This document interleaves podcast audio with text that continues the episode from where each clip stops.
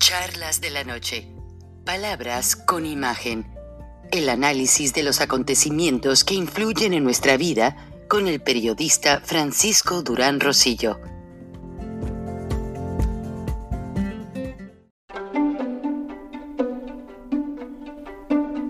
Frank Durán Rosillo eh, te saluda y los saluda a todos ustedes, su amiga María Celeste Raraz, para invitarlos a que se suscriban a mi canal de YouTube María Celeste Raraz, tal como mi nombre, donde les informo todas las semanas eh, sobre entrevistas que tienen un tema que ayuda a mejorarnos como personas y de paso son interesantes. Las pueden encontrar en mi canal de YouTube, así que los espero. Y se suscriben gratis.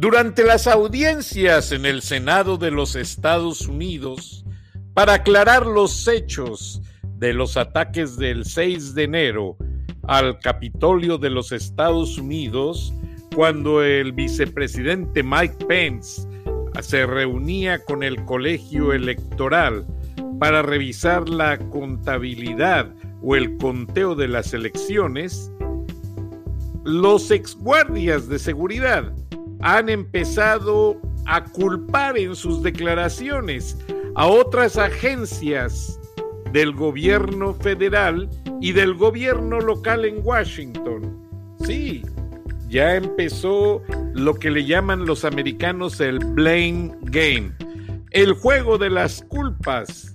Y obviamente que como hay muchísima evidencia en video, en audio y en muchas cosas, que son declaraciones de los mismos oficiales, pues van a salir muchísimas cosas en el sentido de que se va a notar el trasfondo, quién mandó, quién organizó, quién dirigió, quién les dijo que llevaran palos de hockey, quién les dijo que quitaran los extinguidores para arrojarlos sobre los policías, ¿Quién les dijo que llevaran grandes maderos para romper los cristales a prueba de balas?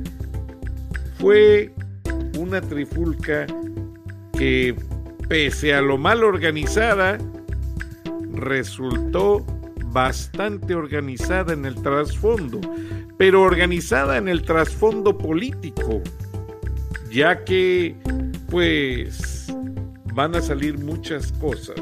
Y esta noche después de la audiencia, el Comité de Inteligencia del Senado de los Estados Unidos se reunió con quienes hacen las investigaciones para hacerlo de una manera muy delicada porque hasta mismos agentes de la agencia del Buró Federal de Investigaciones, policías del Capitolio, especializados en resguardar el recinto, y algunas personas, veteranos del ejército, se cree que estuvieron involucrados.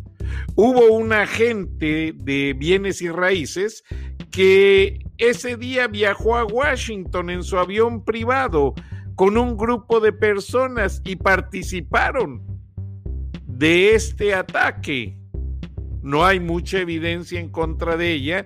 Ella está pidiendo que se le perdone porque dice que la invitaron al discurso del presidente Trump a sus seguidores.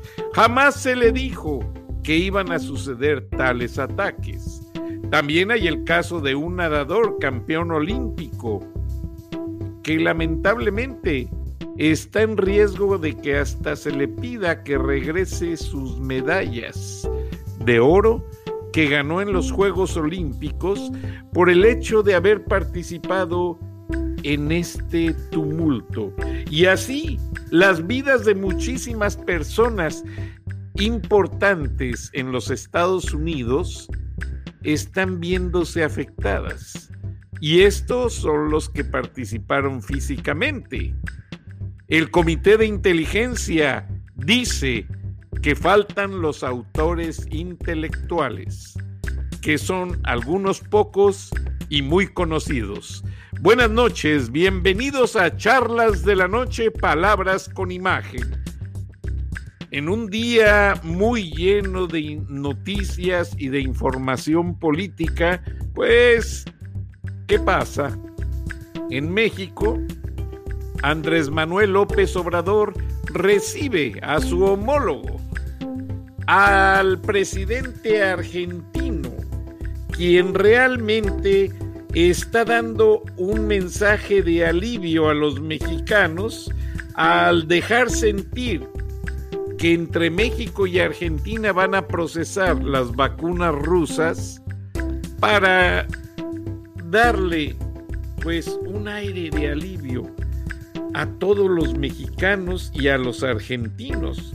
Pues básicamente el proceso bajo el que se va a manejar toda la estructura es que llegan a Argentina, tengo entendido, no soy químico, no soy médico, eh, los componentes para hacer la vacuna y de las vacunas se vienen, perdón, y de, y de Argentina se vienen hacia los, hacia los, hacia el gobierno, hacia México, donde van a ser empacadas y enfrascadas, por así decirlo, o sea, los ponen en esos pomitos listas para ser inyectadas, y una parte se regresa para Argentina, otra parte se queda en México, pero al término de una ceremonia en, en Palacio Nacional, donde el presidente argentino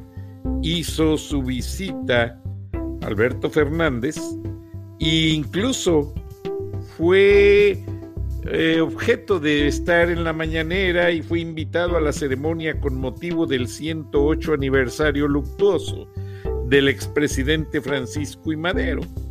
Pero al término de la ceremonia en Palacio Nacional, el presidente Andrés Manuel López Obrador recibió el reclamo de la falta de vacunas y el desorden en la aplicación de estas en Ecatepec, Estado de México, al tiempo de que se despedía del mandatario argentino frente a la puerta de honor del Palacio Nacional.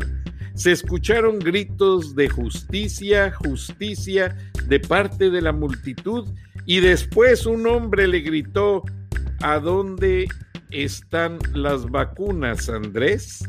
La misma persona le repitió la pregunta mientras López Obrador esperaba la partida de Fernández en una camioneta y después reclamó que de cada 10 centros de vacunación en Ecatepec, solo uno está funcionando.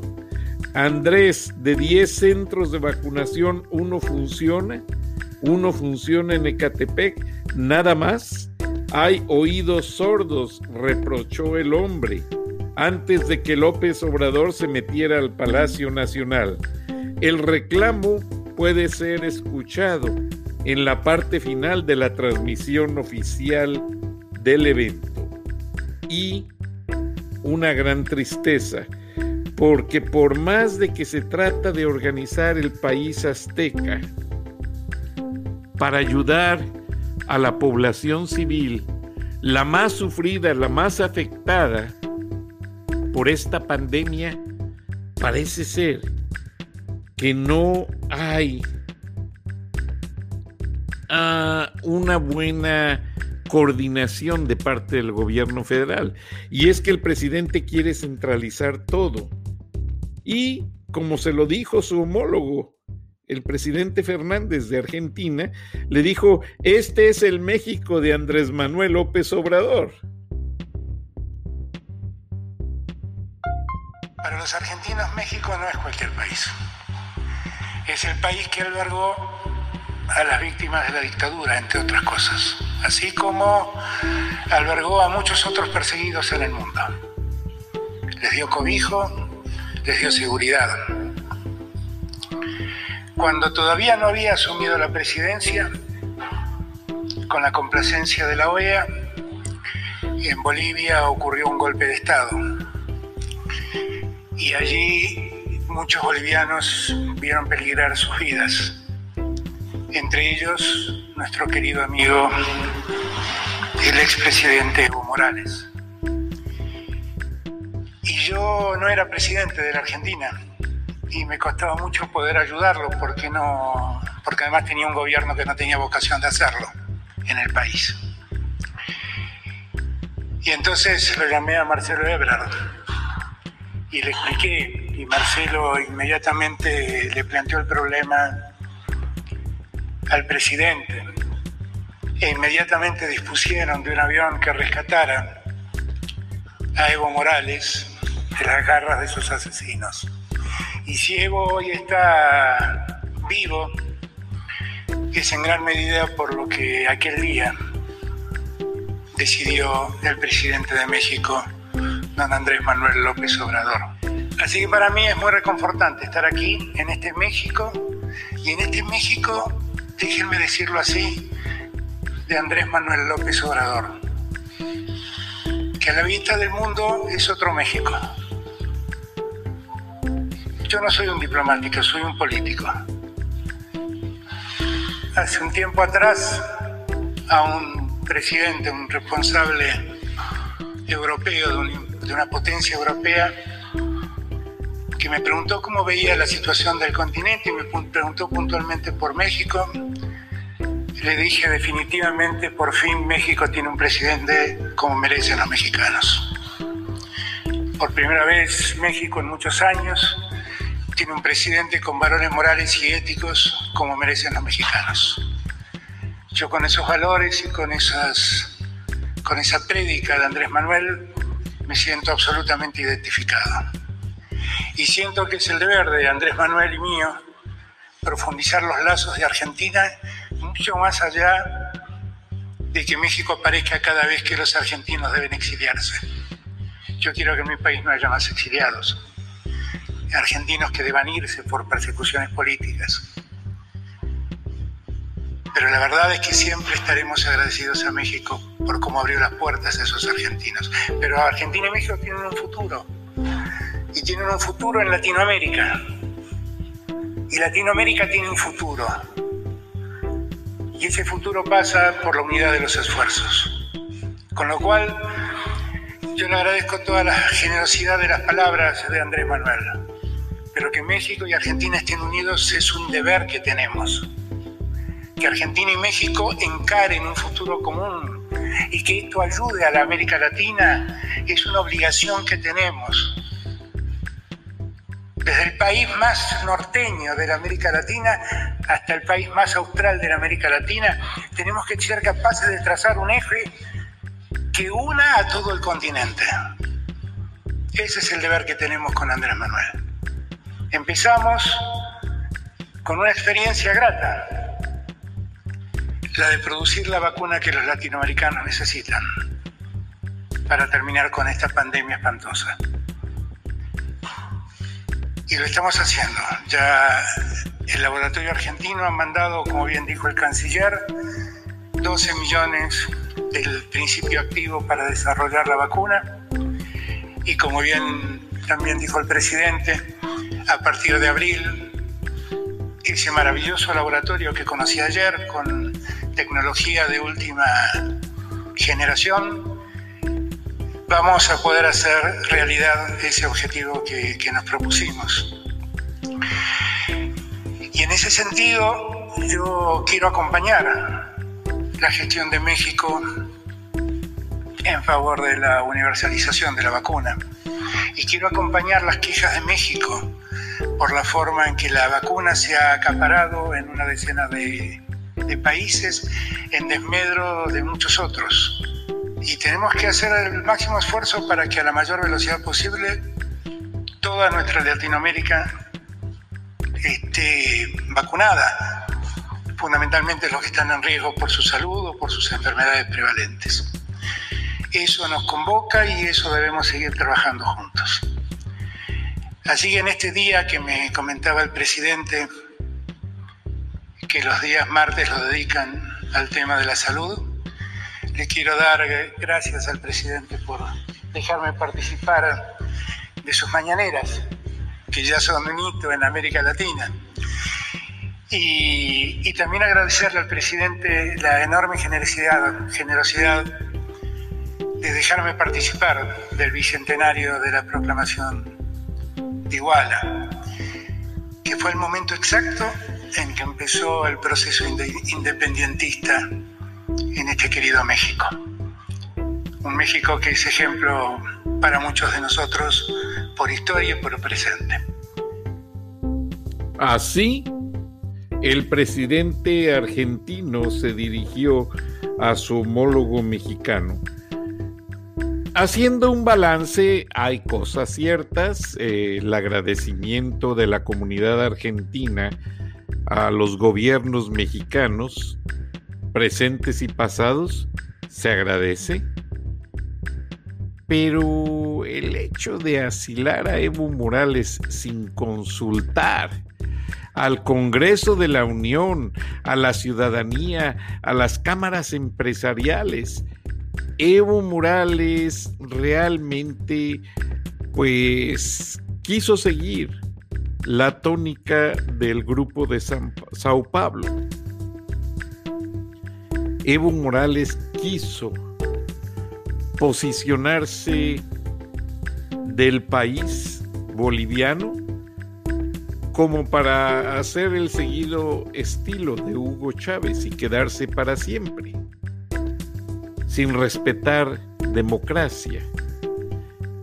Ahora es para mí difícil, tengo muchos amigos argentinos, conozco mucha gente que trabajó, ha trabajado y, está trabajando en la Casa Rosada, allí en Argentina. De hecho, pasé momentos muy agradables caminando de ver la guardia de honor cuando izan la bandera y cuando la recogen los militares para guardarla en el palacio. Y caminando de allí, me iba a Puerto Madero a comer con mi familia, que Puerto Madero ahora está lleno de preciosos restaurantes. De hecho, un buen amigo me, nos hizo favor de invitarnos un día a comer y había una gran expectativa eh, debido a que estaba la gran modelo argentina, creo que se llama Valeria Massa, si no me equivoco, y se portó tremendamente agradable con nosotros y mi niño. Se lo agradezco.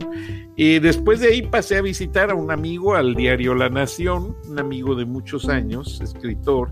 Y bueno, se nos fue el tiempo en muchas cosas. En Argentina se la pasa uno muy bien es muy agradable. Debo de decir que en la empresa Turner me querían trasladar a la oficina de Buenos Aires para iniciar allá proyectos, pero no pude.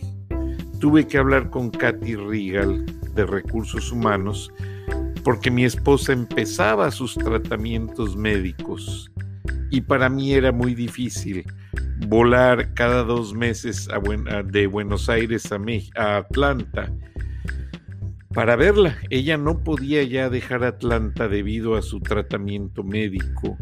Entonces le agradezco a Kelly Regal, me asignó la gerencia del Digital Subtitling, Digital Subtitling para las películas, puesto que acepté y lo atendí mientras se pudo resistir la situación, porque tenía el cambio en puerta y se portó muy bien conmigo, Kelly Regal. Este, no puedo honestamente decir nada malo, vio mi situación y me dio un buen golden parachute para sobrevivir mientras conseguía otra cosa y al día siguiente, gracias a Dios, Lab TV, Fox International Television me contrataron y gracias a ello, pues Dios los bendiga porque no me ayudaron a mí, ayudaron a mi esposa que estaba en medio de unos tratamientos terribles. Y esto se los agradezco de rodillas a don Genaro Rionda, a Gunnar Werner, a François Clemenceau, a tanta gente maravillosa, Mónica Cuevas, gente linda.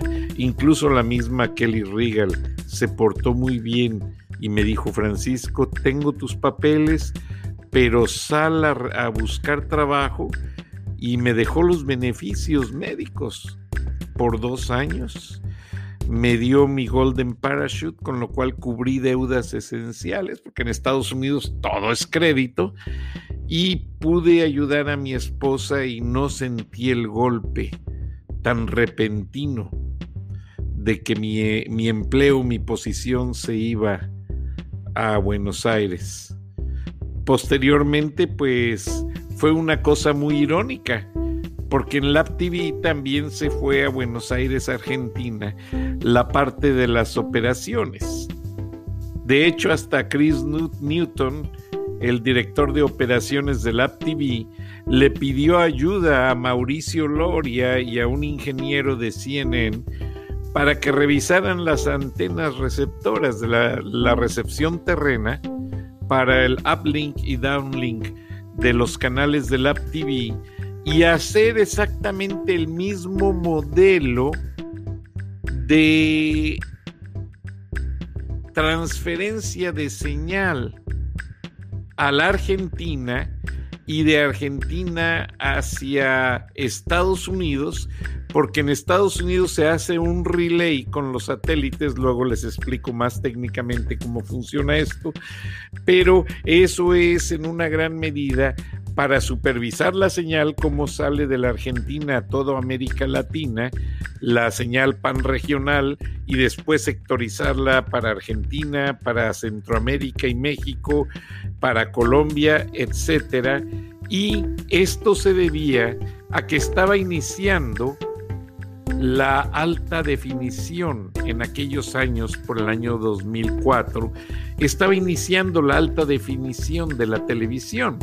Entonces había películas que todavía no estaban transferidas a la alta definición y lo que hacían las gentes de Crawford, que hacían un sistema de app convert, convertían la señal análoga en alta definición y eso fue realmente maravilloso, a mí me permitió aprender demasiado y pues me sirvió mucho porque aprendí tanto que realmente con la experiencia de 18 años en Turner Broadcasting System y los años en Lab TV, Fox TV International, pude, cuando se fueron a Argentina en Lab TV, pude obtener un trabajo en la empresa Cox Media, que me sirvió demasiado y como le dije a mi esposa, mira, Dios nos tuvo de su mano. Y bueno, ¿qué les puedo decir?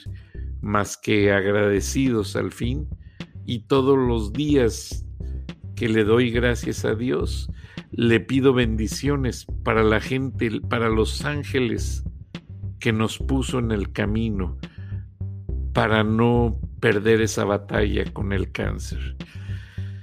Bueno, disculpen que me, me desvirtué, me desvié un poquito de la plática, pero cuando hablamos de Argentina, pues me llegan las memorias, porque sí viajé mucho a Buenos Aires por cosas del trabajo, nunca para quedarme allá, hasta que un día me llama Kelly Regal y me dice, Mr. Durán, venga a mi oficina, y solamente me acerca los boletos de avión y me dice, lo transferimos a usted, a Karina Paredes y a Vía Bell a Buenos Aires.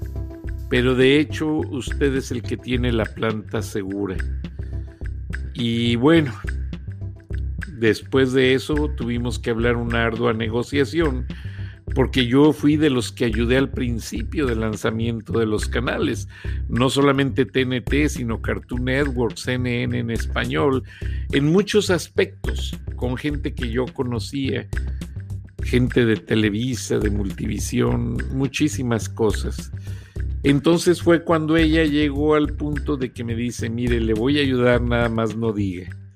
Lo voy a poner de manager del Digital Subtiling y las, las traducciones de las películas por un tiempo mientras usted encuentra otra cosa y le voy a alargar el periodo de trabajo y eso se le agradece. Ahora el Golden Parachute le llaman al monto de dinero que le dan a uno para que uno no sienta pues el hecho de quedarse sin trabajo de un día para otro. Eso lo acostumbran mucho los americanos cuando uno maneja información estratégica, lo que se ve venir, etcétera. Y Kelly Regal dice, me voy a brincar las reglas de Time Warner, pero te voy a ayudar. Y lo hizo la señora, porque también le ayudé mucho cuando un empleado, lamentablemente mexicano, se dedicó a cometer pues errores, errores garrafales, que fue detenido hasta por la Interpol y bueno, fue una vergüenza. De hecho, eso fue lo que obligó a la venta de los canales a ATT. En Estados Unidos no se supo nada, porque imagínense distribuir esa noticia de que un empleado de Turner había cometido tal situación de corrupción, de recibir eh, grandes cantidades de dinero por una maroma de lavado y de eh, acciones indebidas cuando se movieron las oficinas a Buenos Aires. Fue muy triste. Y yo le avisé a, que, a Kelly cuando se pudo haber resuelto el problema de una manera muy fácil. Pero lamentablemente no me creyó. La situación creció a grado tal de que ya no pudieron parar la situación. Imagínense, los agentes del Interpol ya tenían tomada la oficina de Turner en Buenos Aires y con la orden de, de retención de esta persona. Ya tenía ficha roja. Y pues lo que pasó es que hicieron una negociación, se lo trajeron a Atlanta y en Atlanta le pidieron que llamara a las personas que estaban involucradas en el círculo de corrupción y lo citara en una ciudad fronteriza para hacer otra parte del negocio. Y sí, así sucedió. Eh, de acuerdo a las palabras de un buen testigo de Turner, un manager muy amigo del detenido, por cierto, que me platicó todo, y que incluyo la versión en mi libro, American Underground. Y bueno, lo citó, pudieron detener al jefe de esa mafia y a esta persona mexicano solamente le dieron tres años en una prisión federal, o sea, le redujeron la condena por haber ayudado y lo deportaron automáticamente y nadie lo pudo ayudar ni metieron las manos por él. Sin embargo, había muchas preguntas de la Interpol para los grandes jefes de Turner. Sin embargo, eh, los ejecutivos de Time Warner dijeron, bueno, si les ayudamos, queremos que sea con absoluto silencio. Y así sucedió. Después, por las situaciones de que empezó a conocerse entre los shareholders entre los accionistas de Time Warner la situación, pues ya no les quedó otra más que vender a ATT, la empresa. Y esa es la triste realidad, lamentablemente. Algunos están bien, muy ricos. Me dice la persona que me informó que se encuentra al jefe de contadores un día en Atlanta en una moto bastante fancy acompañado de otro mexicano, el asistente de la contaduría, y le dijo, oye, ¿qué andas haciendo? Dice, ando buscando lugares para abrir mis peluquerías, voy a abrir una, una franquicia de peluquerías. O sea, el tipo ganó tantos millones de dólares que a costa de mandar un pobre menso ignorante que utilizaron para la operación, muchos se enriquecieron. Esto es muy triste. Muy triste. Y bueno, CNN metió las manos, le pidió al Interpol y al gobierno del presidente Obama que no se hicieran más cosas a cambio de componendas. Y así se hizo. Y ya no se dijeron más cosas, se arregló el problema. Qué lástima que me desvié, pero me empecé a acordar de todo y me duele y a nuestro compañero que se regresó a México, a un estado de la provincia, pues le ha costado porque tuvo que dejar en Atlanta a su esposa. Mucha gente lo ayudó para que la esposa tuviera un empleo en Delta Airlines, para que no sufrieran tanto el impacto, pero fue muy triste la historia. Algún día, cuando pasen cinco años, el archivo de los eh, anales de investigaciones federales va a salir al aire y se va a conocer con todos los detalles. Pero lamentablemente se me acaba el tiempo de esta charla. Otro día platicaremos, pero esperemos que Argentina y México revitalicen esa vacunación para bien de todos y que no la manipule ningún país para manejar prebendas políticas.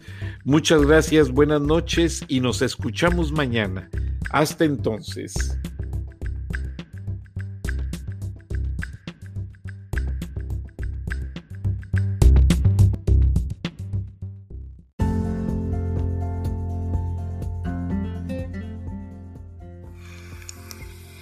Escuchaste el análisis de la noticia, transparente como el agua, con el periodista Francisco Durán Rosillo.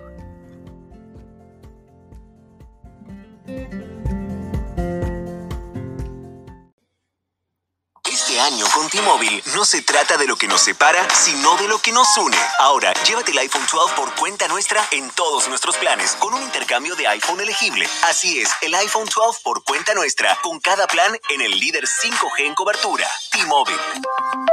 Con 24 créditos en factura mensual y una línea nueva más impuestos. Si cancelas, ya no recibirás los créditos y podrías tener que pagar el saldo según el contrato de financiamiento requerido. Contáctanos para clientes con buen crédito. Requiere plan de consumidor elegible. Ver detalles de cobertura y oferta en es.tmobile.com.